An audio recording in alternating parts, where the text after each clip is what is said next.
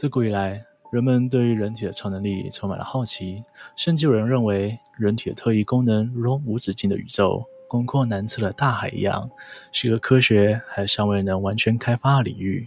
因此，关于超能力或者特异功能的想象，就产生了非常多荒谬怪诞的传闻。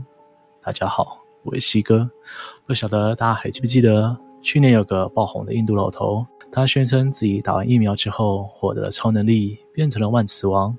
不过荒谬的是，不到一天就被专家破解了，成为一则笑话。今天西哥就要来跟大家聊聊，就是超能力与打假大师的爱恨情仇。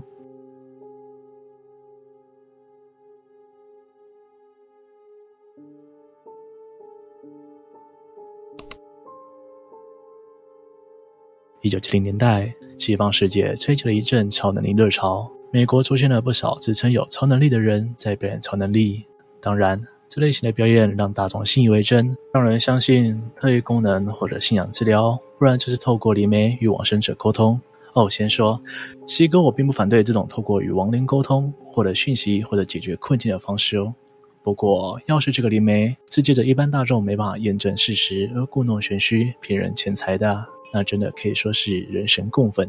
当时到处都弥漫这种信仰超能力的风气，然而其中迷信的成分也不少。随着超能力表演到处扩散，一位打假专家横空出世了，他就是詹姆士·兰迪。兰迪是个有名的魔术师，一九二八年出生于加拿大多伦多。从小是个聪明但不爱读书的孩子，中学时期还经常翘课，幸好学校容许他只要考试时出现就好。有一次，他在街上乱晃，跑到赌场剧院中，人生第一次看到了魔术表演。那晚，他在舞台上看见了许多他做梦也没有想到人们可以完成的事情。这次神奇的经验激发他想成为一个魔术师，想知道魔术世界的奥秘。十七岁那年，他终于下定决心，也不管高中还没毕业，就跑去加入了马戏团。从此，一直到成为世界的传奇，到最后离世，都再也没有回家。兰迪最初是以表演读心术为主，这是一种以心理技巧为主的表演，让观众以为魔术师能看透他们所想，甚至以为他有心灵感应等超能力。这是魔术师们公认最诱人的能力，因为只要练成这些心理技巧，就像 PUA 一样，可以操控人心，可以从中赚取……呃，好吧，是骗取庞大的利益。这种内行秘辛确实让兰迪很震惊。不过，作为魔术师，他也不想违背自己良心，成为一个无良骗子。于是，与许多魔术师不同，兰迪不想让观众相信他的表演是因为诅咒或是神奇魔法粉。相反的，他一开始就会让大众知道他是在进行魔术表演，其中的关键就是自己欺骗了观众的眼睛，并不是什么超能力。这样反其道而行的做法，并没有让兰迪失去观众的心。相反的，许多不相信自己会被骗的人，更爱看他的表演。想验证自己到底是不是如兰迪所说，真的这么容易被骗？最后，每个抱着怀疑入场的观众，反而都开始崇拜起兰迪。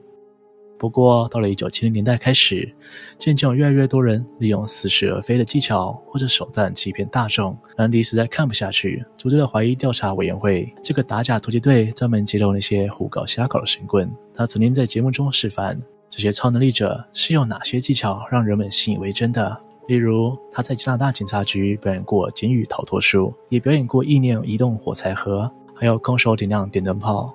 当然，这一切都只是用高超的手法欺骗了观众的眼睛而已。或许兰迪调查过最难缠的案例，是一个叫做尤里·盖勒的大骗子。他自称有超能力，在各大节目表演隔空感应，能力扭曲。他经常在电视节目上做各类表演，例如隔空感应哪一个铝瓶内有东西。以及他的拿手好戏，以念力扭曲、扭断小铁匙和锁匙等。有一次，盖勒要上一个电视节目，直播其异能。录影前一天，节目的工作人员希望请兰迪前来协助。兰迪给工作人员一个建议，从而测试盖勒是否真的有超能力。盖勒要表演的是隔空感应一堆铝制飞灵桶中哪个里面灌了水。兰迪建议工作人员用胶水把桶底轻轻粘着盘子。这次盖勒的感应失败了，就算休息了好几十分钟，他也没办法恢复原来的感应能力。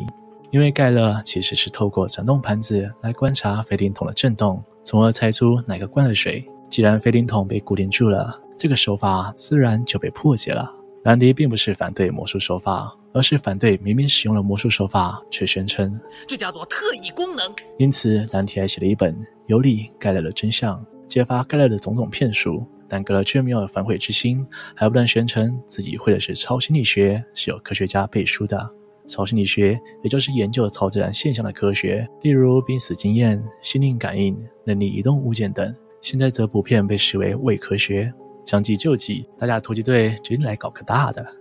一九七九年，兰迪找来两个青年，肖尔以及爱德华斯。两人先是假装自己有超能力，给所谓的超心理学家研究。计划持续四年，两人轻易骗倒研究小组。科学家得意洋洋，说科学研究证实他们的确拥有超能力。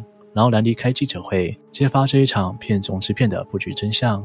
而科学家只能恼羞成怒，指责兰迪让科学进步，但兰迪却说他只是指出现实，让科学回归二十世纪。一九八八年，兰迪有另一个计划，让人扮成通灵者。更伪造各种报道给传媒参考。虽然只要记者肯打电话求证，便能知道一切都是伪造的，但在那个资讯没有现在这么流通的年代，所有媒体都照单全收。不过，如果说这种念力、心灵感应与骗取钱财，还有机会可以再赚回来，有一种骗术让不少人蒙受不可挽回的损失。其中最有名的是一种极端治疗手段，也就是信仰治疗。这种治疗方式主打的是不依赖任何药物，只依靠上帝的力量使病人痊愈。治疗手法也非常简单，治疗者只需要把手放在病人额头上，就能够让上帝治愈病人。一个叫做波波夫的传道人引起兰迪的注意，他宣称自己可以偷听上帝的声音，同时他不但在大型的布道会上治疗信众，更能够准确地说出这些陌生病人的名字、住址以及病况。兰迪是个科学怀疑论者，这不是指怀疑科学，而是以科学及怀疑论的态度去研究事情。他觉得这个传道士呼吁信众显示信心，把药丸丢掉。兰迪认为他这种让病人放弃正规治疗的举动非常危险，甚至会害死人。就算是上帝也不会这样。于是兰迪进行了缜密的规划，决定要揭露波波夫的虚伪。于是兰迪派人到波波夫的布道会观察，发现他竟然戴着耳机。要羞贵哦！一个宣称聋子不该使用助听器的人，难道要透过耳机才能听到上帝的声音吗？兰迪合理怀疑他使用无线电，找来监控专家到现场调查。专家混入了布道会现场，也确实找到了证据，截取通讯，发现了波波夫使用的频道，更听到其妻子透过无线电把资讯告诉波波夫。Hello, Petey, can you hear me? If you can't, you're in trouble. 病人的资讯从何而来呢？原来在布道会前，波波夫会派装脚混入信众当中，假意闲聊，并从中搜集他们的名字及病况。兰迪把录音证据带上电视节目，表示他们接听到上帝的频道，接着公布了他们接听的内容。比对之后，上帝的声音跟与波波夫妻子的声音一模一样。节目播出后不久，波波夫宣告破产。信念一旦形成，大脑就会不断欺骗自己，保持理智与科学的判断，才是免于受骗的最佳解。今天的故事就分享到这边。如果喜欢我的频道，别忘了帮按赞、订阅、分享，并且开启小铃铛，才不会错过最新上片的通知哦。我是西哥，我们。下次见。